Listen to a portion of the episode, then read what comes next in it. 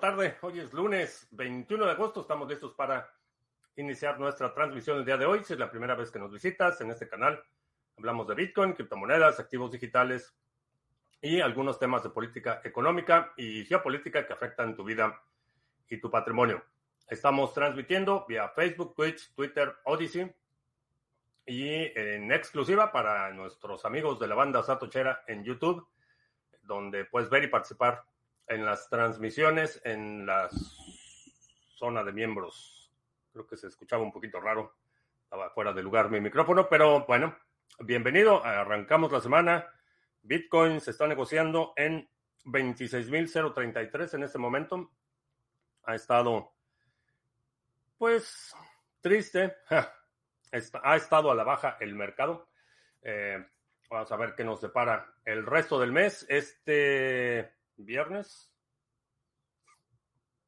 A ver, vamos a checar el calendario. Creo que sí, este es el último viernes del mes. Sí, efectivamente, este es el último viernes del mes, viernes 25. Tenemos nuestra sesión mensual de la segunda B el viernes. Y eh, el sábado tenemos una llamada para eh, la red 21M eh, del proyecto en El Salvador. Si tienes, si no sabes de qué se trata, si te interesa participar, eh, en las sesiones de Minando Fiat y la dedicada a 21M, que es la empresa en El Salvador. Eh, explico de qué se trata, cómo participar y demás. Eh, checa las grabaciones, ahí están todos los detalles. Uh, Wiskeborg, ¿qué tal? Perfect Proc en Alemania, ¿qué tal? Extraperlo en Alhambra. Alejandro en Mérida. Will, buenas tardes, ¿listos? ¿Sí? Vamos avanzando muy rápido con 21M, ya tenemos página y todo. Eh, ¿qué tal? Buenas tardes. Sí, tardes todavía. Anita Farida, ¿qué tal? Buenas noches. Empezar con el café. Bueno, hoy es 8, eh, bueno, 21-8, que es el 21 de agosto, o aquí 8-21, porque por alguna razón aquí insisten en poner el mes antes del día ponen día, el mes, perdón, luego el día y luego el año, cosa que no tiene ninguna lógica, pero es 8.21 y hoy es el día del Infinity de Bitcoin. Eh, si no has escuchado de qué se trata, eh, está basado en la hipótesis del libro de Nut, y voy a probablemente este, tasajear el nombre, Nut Skolm, que es un eh, bitcoiner sueco escribió un libro donde su hipótesis es todo lo que existe dividido entre 21, que son los 21 millones de bitcoin. Entonces, el 8, eh, si lo pones de forma horizontal, el 8 tiene, es el símbolo del infinito y todo entre 21. Entonces, hoy es el día del infinity de Bitcoin.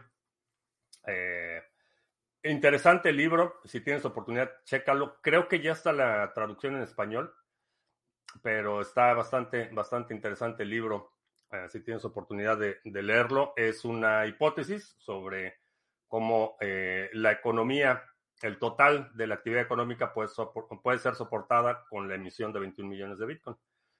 Ah, interesante hipótesis. Y hoy es el día 821. Pones el 8 acostado y es el símbolo del infinito. Ah, médico de Cuba desde Caracas. ¿Qué tal? Buenas noches. Ah, tardes todavía. Todavía en Caracas. Hoy me levanté otra vez súper temprano. Horario de lechero. Otra vez también. Yo tengo el horario un poco cuatrapeado. Uh, Jack in the Box. Espero que no les haya llovido, llovido muy fuerte.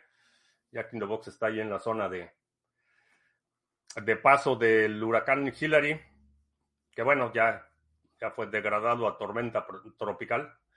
Este, espero que todo esté bien por allá en las Bajas Californias, Jack in the Box, eh, ah, de otras mesas con otros operadores de Cardano. La última, la verdad es que se me complicó muchísimo la agenda, eh, pero sí quiero volver a hacer el ejercicio, es bastante interesante. Eh, platicar sobre los upgrades, las perspectivas y demás. Eh, voy a tratar de convocarlos de nuevo. La, última ronda que quería hacer sobre la gobernanza en Cardano Eh, había disposición, pero se me complicó mucho la coordinación de horarios y demás, entonces ya no lo pudimos hacer, pero sí tengo, tengo la intención de hacerlo, bastante interesante. Eh, ah, me, por ahí, Perfect Prof, Leonel, eh, que ahora anda por Alemania.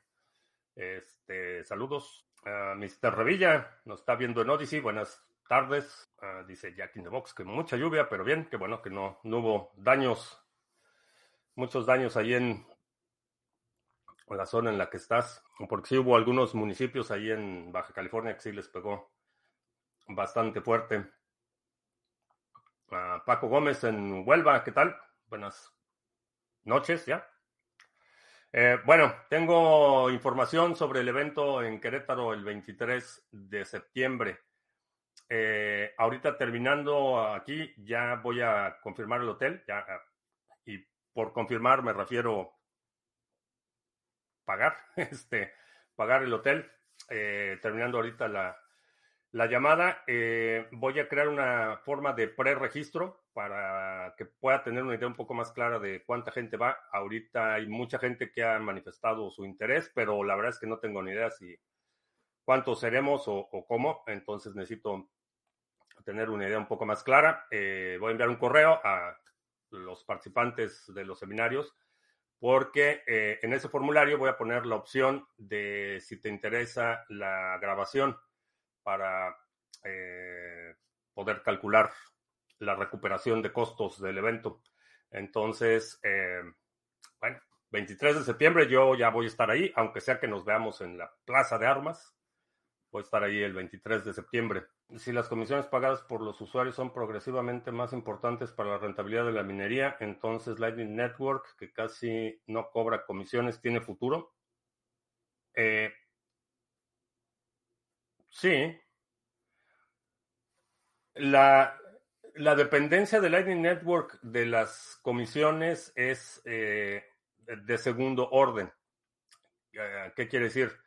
Para que tú puedas hacer una transacción en Lightning Network, eh, necesitas tener abierto un canal y tener abierta capacidad para ese canal. Esa apertura del canal y esa capacidad se inscribe en el bloque y tiene que estar, es una transacción que se mina y por esa transacción los mineros cobran comisión. Entonces, por cada transacción minada en on-chain, puede haber miles o cientos de miles de transacciones en Lightning Network. Pero cada canal representa una transacción de apertura y cierre. Mientras mayor es la capacidad del canal, quiere decir que estás utilizando más inputs y obviamente las comisiones, los fees que pagas a los mineros por minar esa transacción de apertura de canal son mayores. Lo mismo sucede con el cierre de canal. Entonces, digamos que todas las entradas y todas las salidas de Lightning Network tienen que pasar por una transacción on-chain. Y eh, no en todos los casos aplica transacciones eh, perdón, en Lightning Network.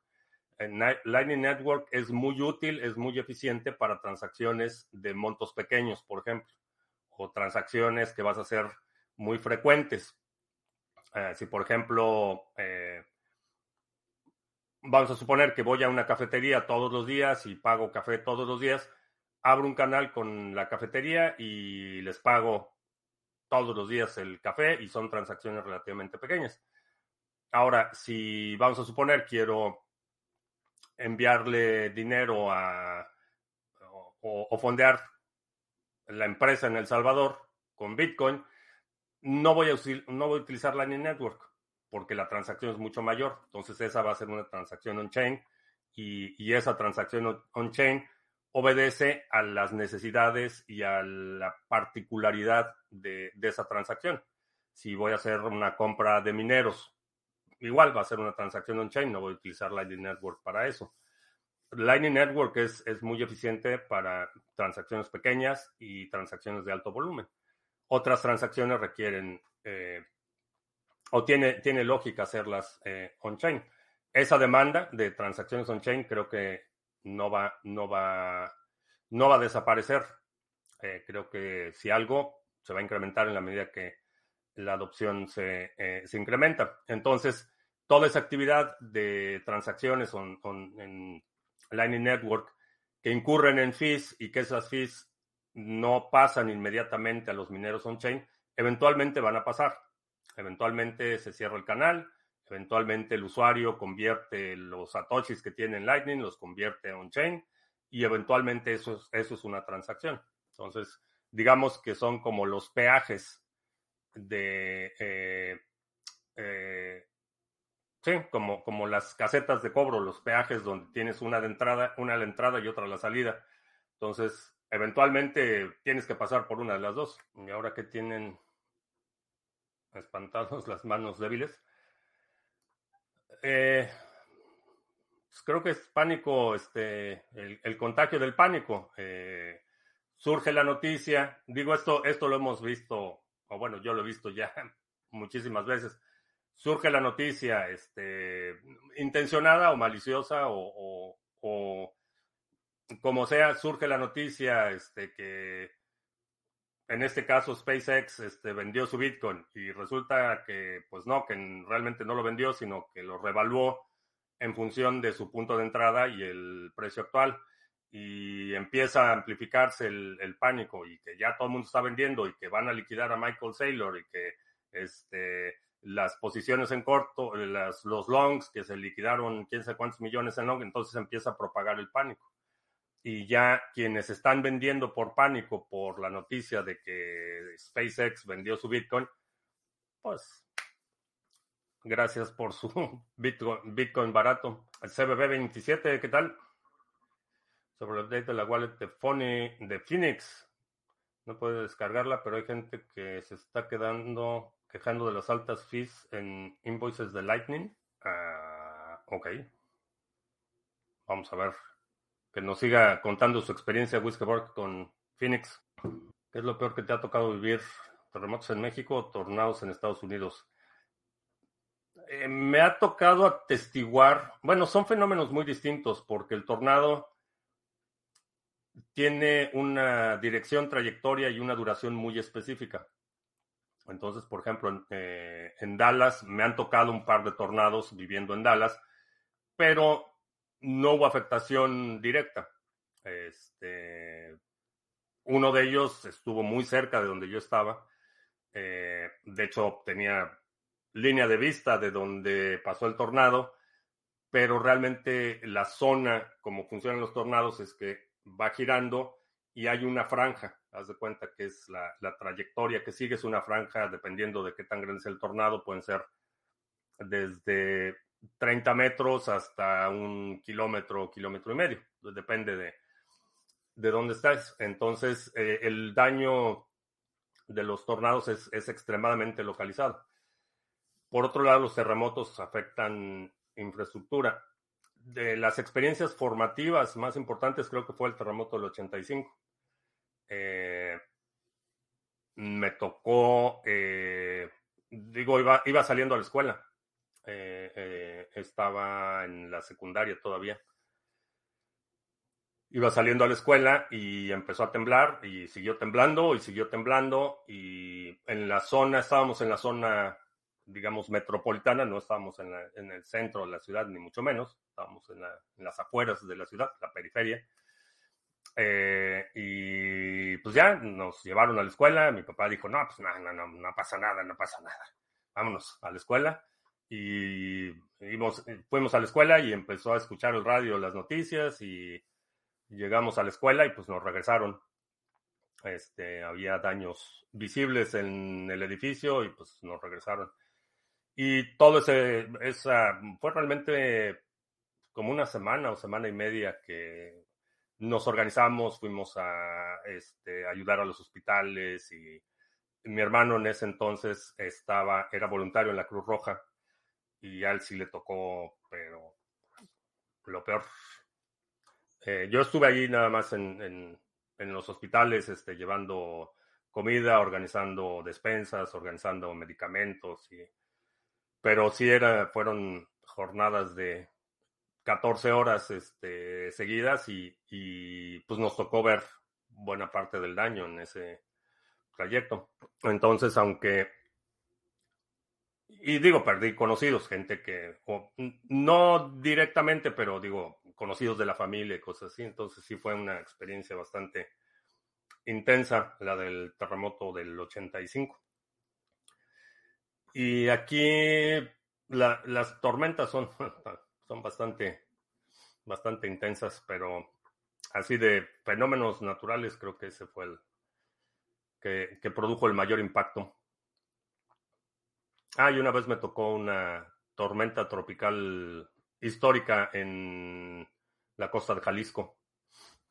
Esa también estuvo, estuvo de miedo. Eh, multisig para uso personal es overkill en vez de single sig passphrase, que es más sencillo. No es overkill si tienes todo tu patrimonio o, una parte importante de tu patrimonio en Bitcoin. Eh, creo que esa es la esa es la respuesta. No es overkill. Eh, tiene un componente de seguridad el hecho de que no puedas hacer la transacción con un solo dispositivo y una sola firma. Si tienes una parte importante de tu patrimonio, creo que es el mínimo indispensable. Ahora, si no tienes mucho Bitcoin eh, o, realmente lo que tienes no, no impactaría, si lo pierdes, no impactaría significativamente eh, tu patrimonio, pues sí, a lo mejor es, es, excesivo. Y también depende de tu exposición. Eh, si a todo, todo el mundo que conoce sabe que tienes Bitcoin, aunque tengas no mucho Bitcoin, una multifirmas es una buena idea. Si has sido un poco más discreto, eh, a lo mejor una single, una sola firma y passphrase es, es más que suficiente para uso personal. Eh, médico de Cuba, ¿qué tal? Antonio, recordando en la comunidad que hay BTC para México en el OTC. Sí, he estado retuiteando mucha actividad en el OTC Trading Desk. Hay ofertas muy bien. Aprovechen de dónde salen los ads que paga Fountain. Eh, tiene una cosa que se llama Boosts, que yo puedo contribuir. Eh, escucho un episodio, me gusta el episodio, yo contribuyo con Satoshis y esos Satoshis se reparten entre quienes escuchan el episodio. Interesante que una, semilla tenga tantas opciones para configurar multisig sin passphrase, single sig con y sin passphrase, wallets. Sí, hay, hay mucha, mucha flexibilidad y eso te permite ajustar la operación a tus necesidades. En general, yo soy de la filosofía que, como mencionas, si, si, si no hay necesidad, no compliques las cosas. Eh, no quieras hacer un sistema aquí súper sofisticado si no hay necesidad, pero, pero esa flexibilidad sí te permite soluciones muy creativas. Ah, Robert Gallardo, ¿qué tal? Edgar desde el Mar del Norte, cargando baterías a USA, USA, a USA, no sé qué sean las baterías a USA. Pero alguien, alguien que esté en Panamá que me confirme si efectivamente están tan bajos los niveles del canal que los barcos no están pudiendo pasar. Que alguien me confirme, que creo que va a ser un fin de año interesante. No épico. Épico todavía no llega al punto de ser un fin de año épico, pero va a ser interesante. En algunas épocas se podrán eliminar o disminuir sustancialmente algunos fenómenos naturales? A lo mejor sí, eh, ciertos fenómenos sí, eh, en la medida que entendemos más cómo funcionan. Va a haber dos, dos, líneas de pensamiento, los que quieran, no sé cuál sea la traducción, pero weaponize, eh, bélicos, no, este, convertirlo en, en, armas, este, para convertirlos en armas o control bélico. Ese va a ser eh, definitivamente una línea y es una línea que por lo menos el Departamento de Defensa aquí está, ha estado estudiando ya por, por varias décadas. La otra es que sí, creo que eh, en la medida que entendemos mejor cómo funcionan los fenómenos, eh, va a haber mecanismos para hacer lo necesario para alterar las condiciones que hacen que, que se produzcan algunos fenómenos, no todos. Por ejemplo, la parte de, los temblores que hablábamos, ese creo que está mucho más difícil. Eh, no solo por la magnitud, sino eh, lo que, lo que entendemos del movimiento y la fricción de las placas tectónicas, sería extremadamente difícil este, controlar o, alterarlo para que no se produzcan esos fenómenos. Otros fenómenos, eh, diría más en el ámbito atmosférico, a lo mejor sí. Pero creo que lo primero que vamos a ver son infraestructura resistente a esos fenómenos, antes de ver los fenómenos eh, un poco más controlados, porque creo que va a estar tan interesante el fin de año, porque se están alineando los astros. no, estoy viendo por ahí un par de tendencias que si convergen este, van a producir mucho sobresalto y muchas emociones este fin de año. Es cierto que este mercado bajista ha sido el más largo y más difícil de la historia de cripto. Mm. Si te refieres desde el máximo anterior, si así es como estás midiendo el ciclo, del máximo anterior al halving, eh, puede ser que sea el más largo. Creo que la, la longitud del mercado bajista es menos relevante. Creo que lo más relevante es la, los periodos que se ha mantenido moviendo lateralmente. Creo que esos son un poco más relevantes. Y sí, efectivamente, eh, periodos eh, bajistas prolongados generalmente son conducentes a movimientos alcistas más violentos. Hay una diferencia entre conceptos liberales y libertarios en Estados Unidos. Sí, sí, aquí el, movimiento libertario eh, tiene una, digamos, quizá mucho más arraigo que en, en, eh, en otros países y también tiene que ver mucho con el concepto fundacional del país, el mito fundacional del, del individualismo, la, independencia, la eh, autodeterminación, la libertad individual, etcétera. Entonces sí, hay, aquí hay una tradición, tienen mucho más arraigo el pensamiento libertario. Y en general, para la mayoría de la gente medianamente informada, sí, es, es muy clara la diferencia, no hay, no hay confusión. Y cuando alguien cuando estás hablando con alguien más o menos letrado en temas de política, sí entiende la diferencia entre los eh, principios libertarios y los principios liberales. Eh, mi experiencia, por lo que he platicado con el grupo Libertarios en, Colombia, eh, participé en algún en un space con los el grupo de Guns and Commerce eh, que son también de, corte libertario, me, da la impresión de que sí hay mucha más confusión en países de habla hispana sobre la diferencia entre liberales y libertarios. No sé, no sé a qué se deba. Mejor voy preparando el búnker. No, prepares el búnker. Prepara Bitcoin, balas, bolillos, botica, biblioteca y banda prepara eso. El búnker ah, es opcional, pero las 6B, sí, prepárate. Es cierto lo que mencionan de los incendios en Hawái, que se usaron armas militares especializadas. Eh, no, no, eh, ya se publicaron videos de lo que parece ser el inicio del incendio y fue una falla en la red eléctrica. Eh, ya está documentado dos, dos incidentes eh, confirmados con el monitoreo de la capacidad de, transporte de la red. Eh, fue una falla en la infraestructura eléctrica. Eso de que eran rayos láseres espaciales y... No, negligencia e incompetencia. Eso explica, diría, el 90% de los fenómenos. Y se va a poner peor porque el nivel de negligencia criminal que han incurrido en el, gobierno de Hawái es para cadenas perpetuas. Esa es una de las razones por las que aún, y, quiero subrayar, no fueron rayos láser de satélites, no fueron armas, fue mera negligencia e incompetencia. Esa es una de las razones por las que hago tanto énfasis en minimizar tu dependencia a sistemas externos.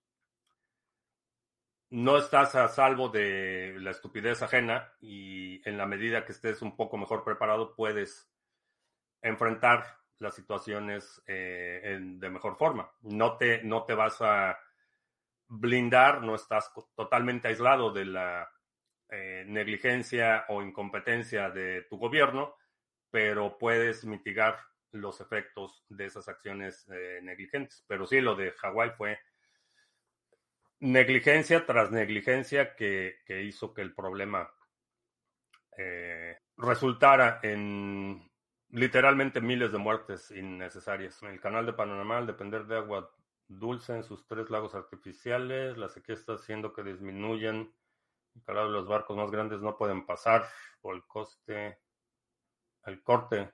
Eh, Culebro, autoridades dicen que hasta septiembre, desde ahorita hasta septiembre del 2024 habrá restricciones. No, bueno, recuerdo cuando comentaste Wasabi Compliance por salir a la bolsa. No, no dije que iban a salir a la bolsa, eh, fue inversión de capital privado.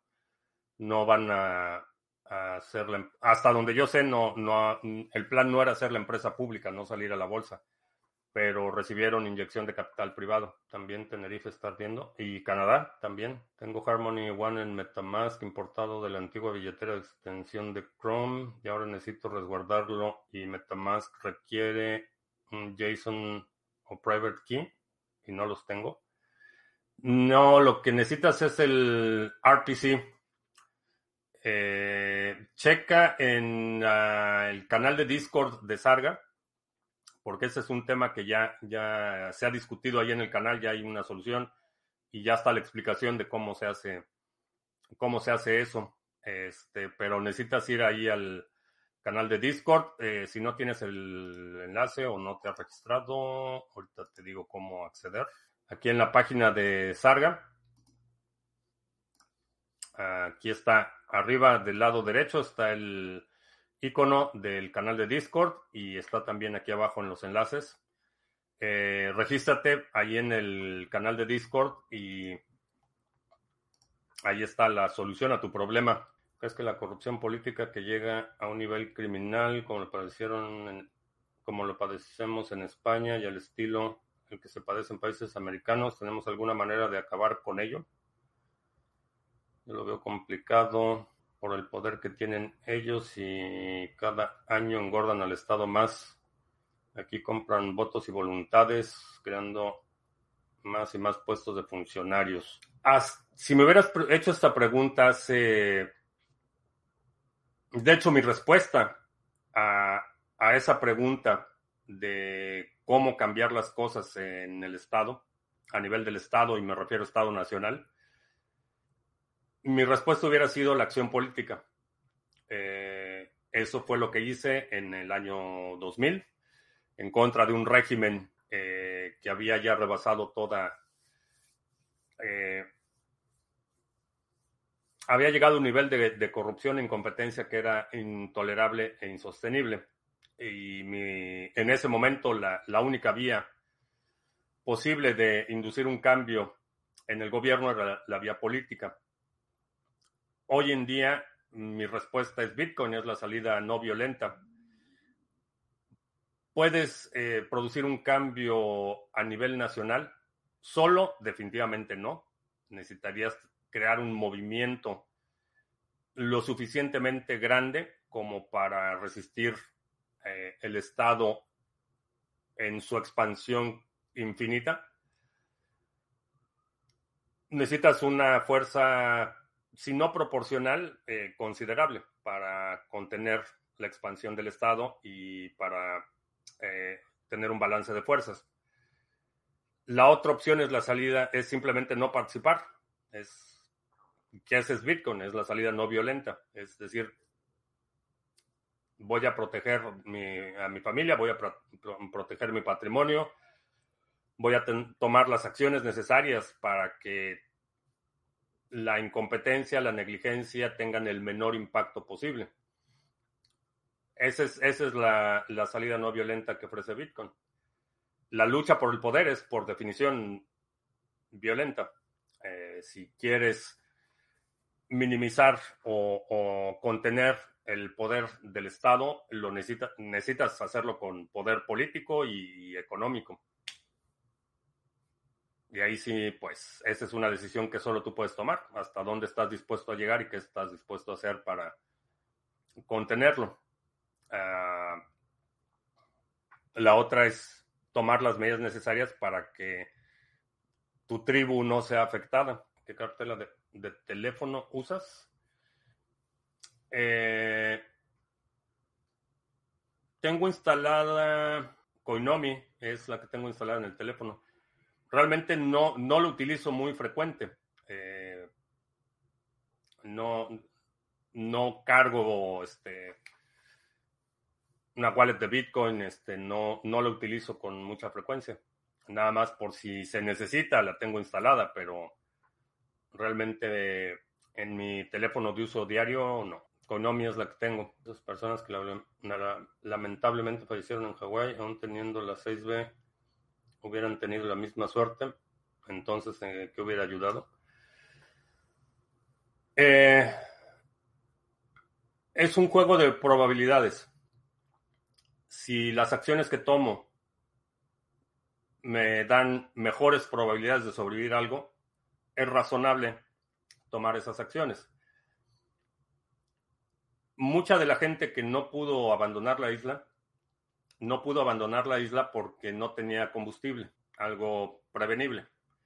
En el momento que empiezan, empiezan los incendios, lo que hace el gobierno es apagar las, eh, o sea, apagar la red eléctrica y obviamente no hay bombas de gasolina. Entonces, si en el momento que quieres escapar es cuando necesitas la gasolina, pues ya es muy tarde.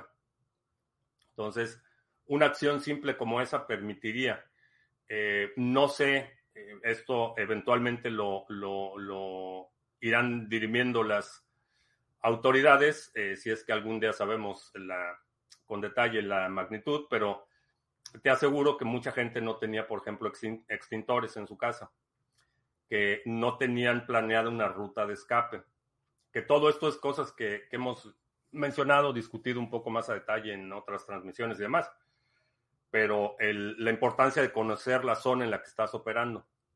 Que sepas que si algo pasa, ya sabes que esta carretera se va a llenar. Entonces, que tengas, que conozcas tu zona y que sepas, ok, si, si hay una emergencia, todo el mundo va a ir por esta carretera, entonces necesitas vías alternas. Son precauciones que no te garantizan que vayas a sobrevivir, por supuesto. No hay, no hay garantías.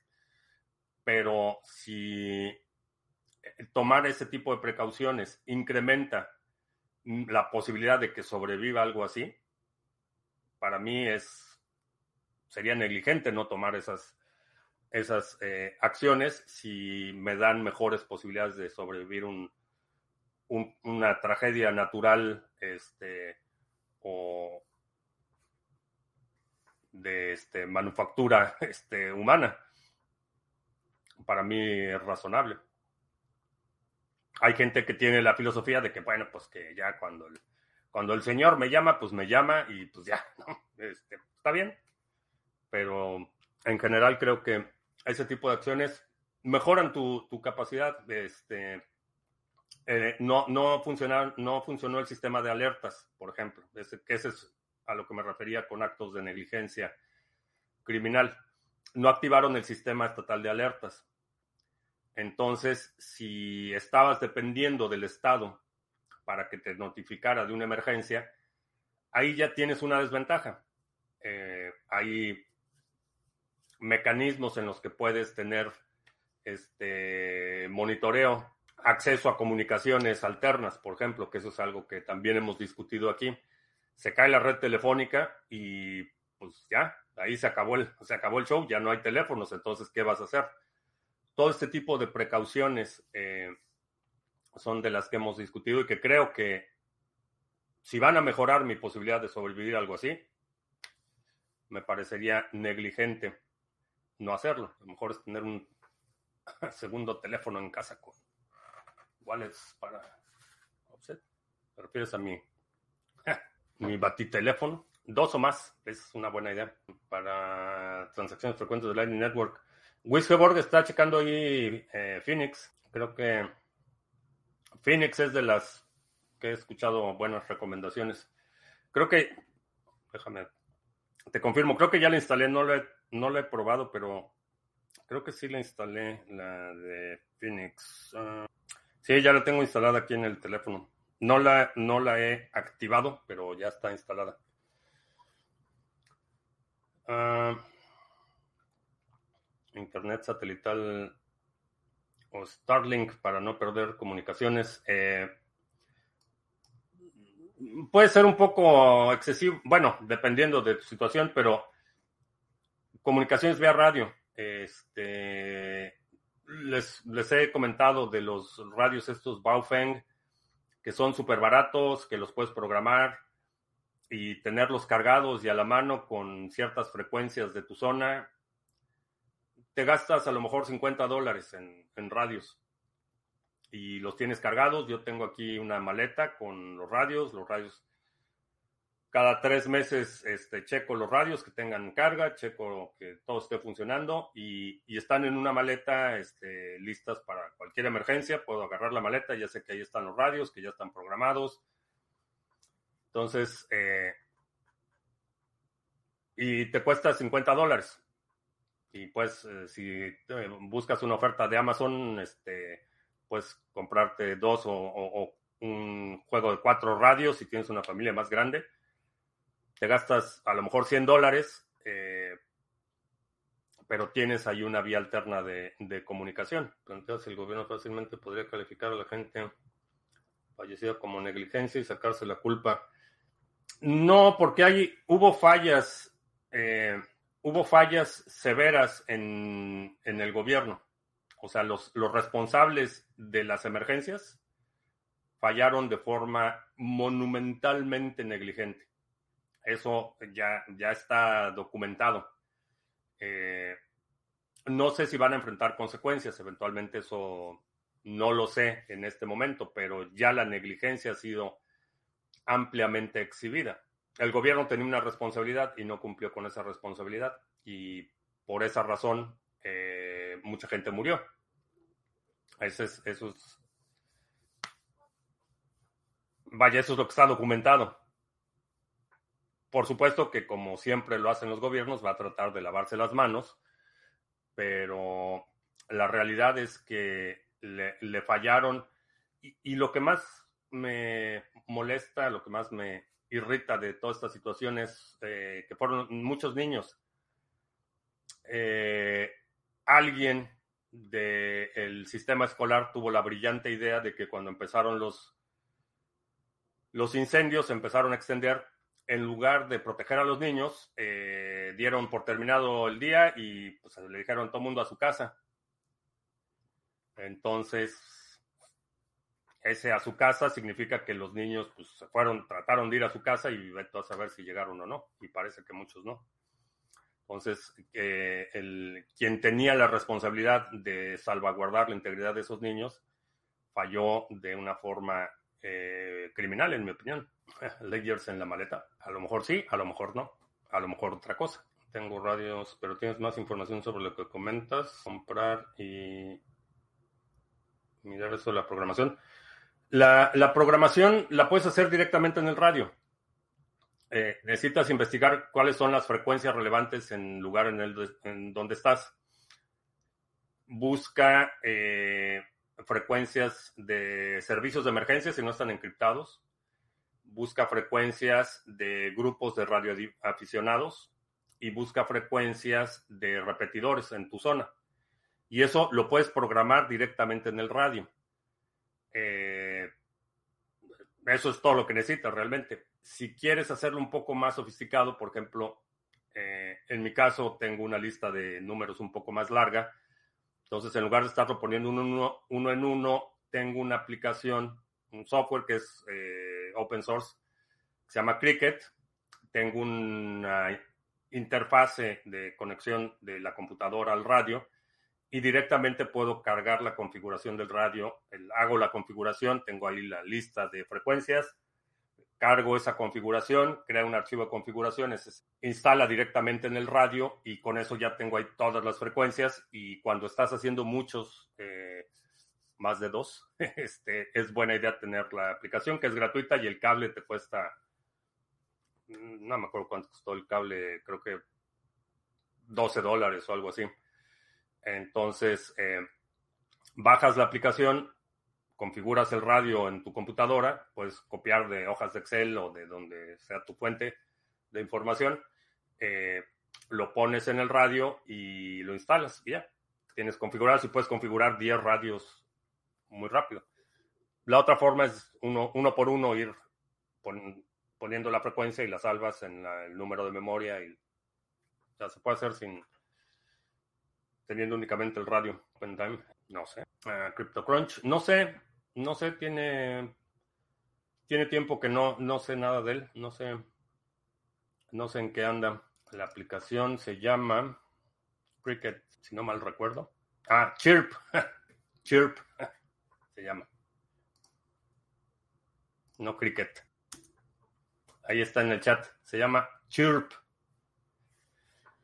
Esa es la aplicación y necesitas una, un cable que es la interfase USB a la interfase del radio. Ah, que ese no, no viene, este... A lo mejor encuentras por ahí algunos paquetes en Amazon que vienen con el cable, pero si no, el cable lo puedes comprar separado y, y en serio que así es súper fácil, puedes configurar 20 radios este, rapidísimo si necesitas configurar 20 radios. Si nada más vas a tener dos o tres, pues a lo mejor no. Y también depende mucho de cuántas frecuencias requieras programar en cada radio. Aquí, como la parte en la que vivo, hay varias jurisdicciones que se traslapan. Eh, bueno, hay los condados están muy cerca, entonces, por ejemplo, en los radios tengo eh, la oficina, eh, las, las frecuencias de la administración de emergencias de la ciudad grande más cercana, de un par de ciudades medianas alrededor, este, servicios de emergencia, departamentos de bomberos, un montón de frecuencias. Entonces, por eso es que la configuración es un poco más lenta. A lo mejor en tu ciudad nada más necesitas tres o cuatro y lo puedes hacer a mano. Los sheriffes, que esos, sobre todo en, en lugares, en condados un poco más pequeños, no utilizan frecuencias encriptadas los departamentos de policía en la mayor parte de las ciudades grandes sí utilizan frecuencias encriptadas y pues ahí sí ya lee las noticias sobre el backdoor que hay. Ahí ya no te puedo dar más datos. Aquí tienes que tener mucho cuidado en usar vías alternas, hay mucho narco. Bueno, sí, este, ese es parte, ese es parte del análisis que, tienes que hacer. Va a haber, eh, y eso si lo sabes por anticipado te da una ventaja. Si conoces tu zona, si sabes dónde se puede transitar, dónde no se puede transitar y, a lo mejor en, para algunas personas van a ser este, grupos hostiles o para otros van a ser pues que hay este cocodrilos entonces pues, o, leones este leones de montaña o hay este osos o coyotes, por ejemplo. Entonces, pues hay zonas que ya sabes, este, ahorita ya estamos en temporada de, mucha actividad, por ejemplo, de víboras de cascabel que hay por aquí cerca. Entonces, pues hay lugares donde conoces la zona, sabes cuáles son las, las amenazas o cuáles son las circunstancias en las que estás operando y en función de eso tomas decisiones. Pero si no tienes ni idea y al momento de la emergencia tratas de correr para donde sea, pues disminuyes significativamente tus posibilidades de sobrevivir una eventualidad. Ahora, una ventaja que tiene no solo México, sino muchos países de Latinoamérica, es que las casas son de ladrillo. Y eso por sí mismo es una ventaja considerable. Las, las circunstancias en las que tienes que evacuar una vivienda son relativamente menores que cuando vives en una casa hecha de, madera. Veo que soporta muchas marcas y modelos. El chirp, sí, con el chirp puedes programar prácticamente cualquier, cualquier radio. La, única diferencia es la interfase.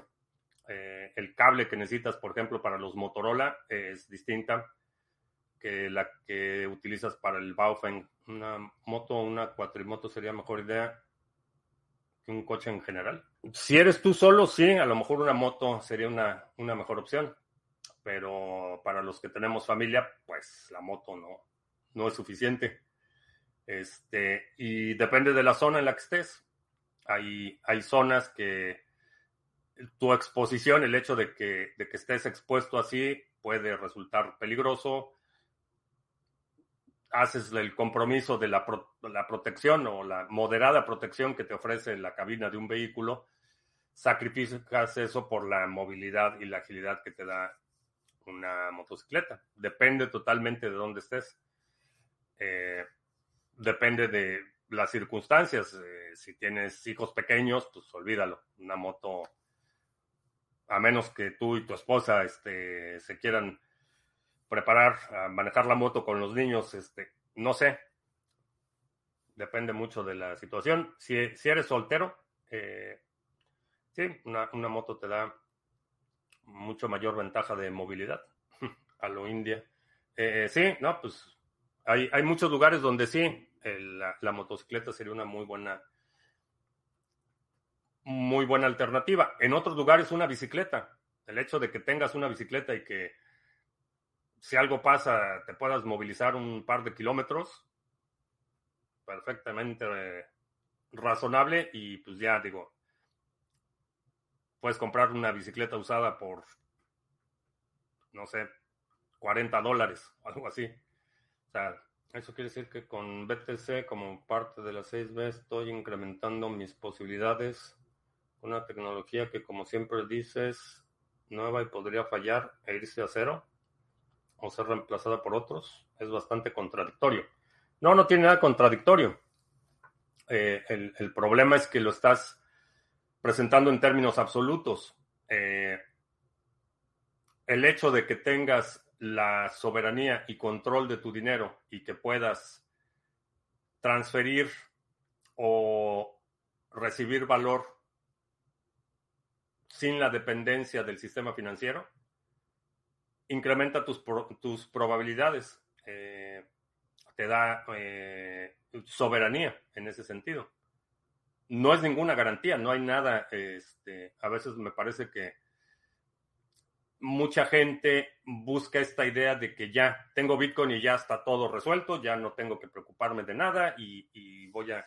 Una idea un poco hollywoodesca de que, bueno, ya tengo, inclusive con el dinero, ya tengo un millón de dólares y ya todo está resuelto y somos felices, este, y, vivieron felices para siempre nada funciona así en esta vida.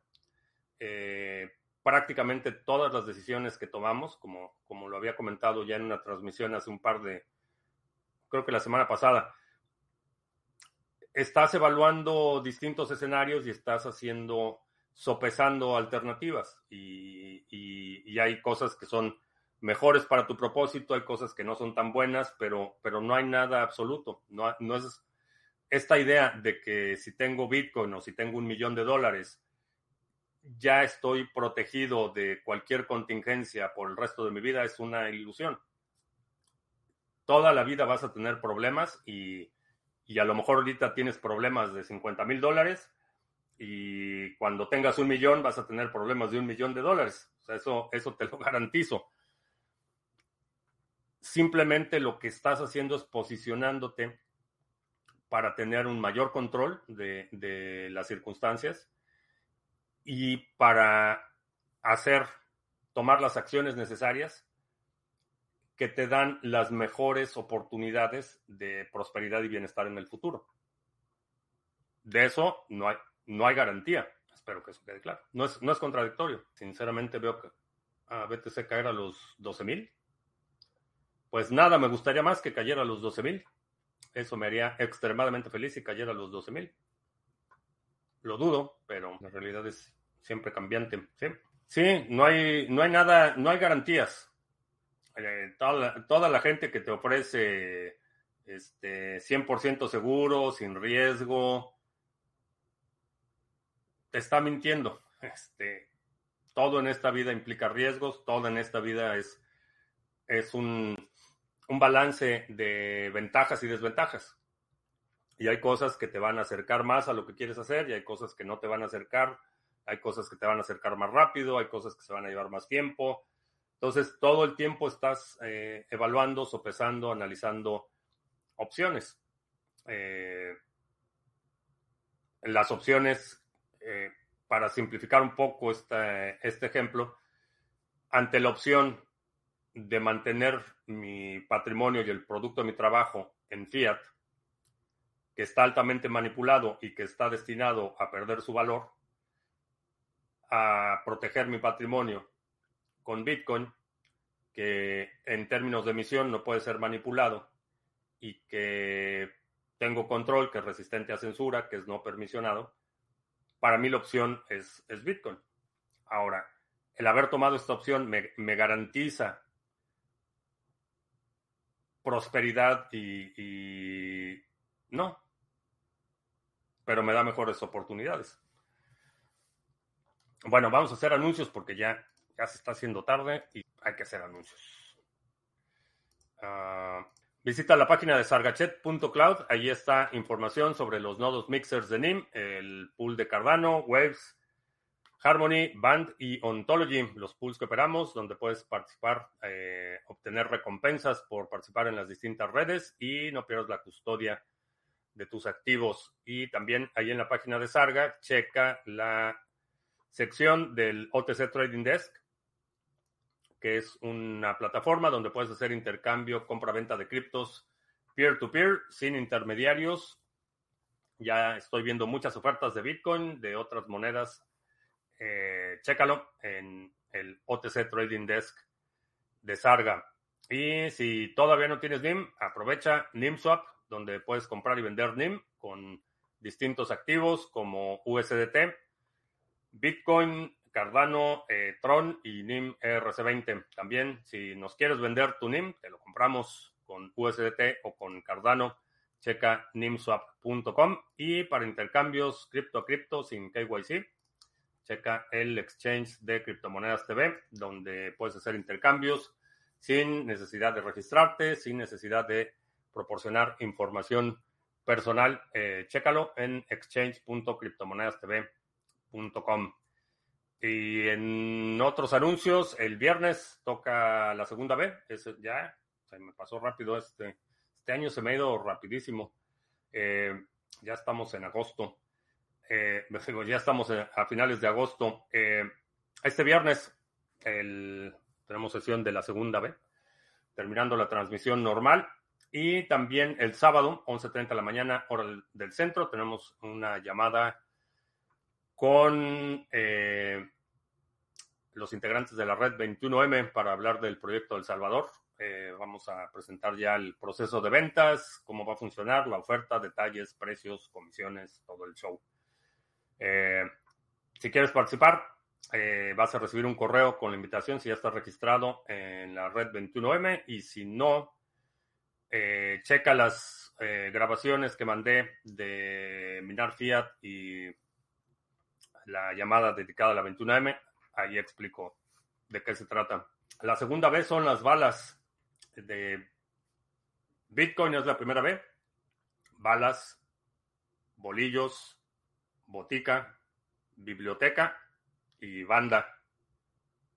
Son las 6B.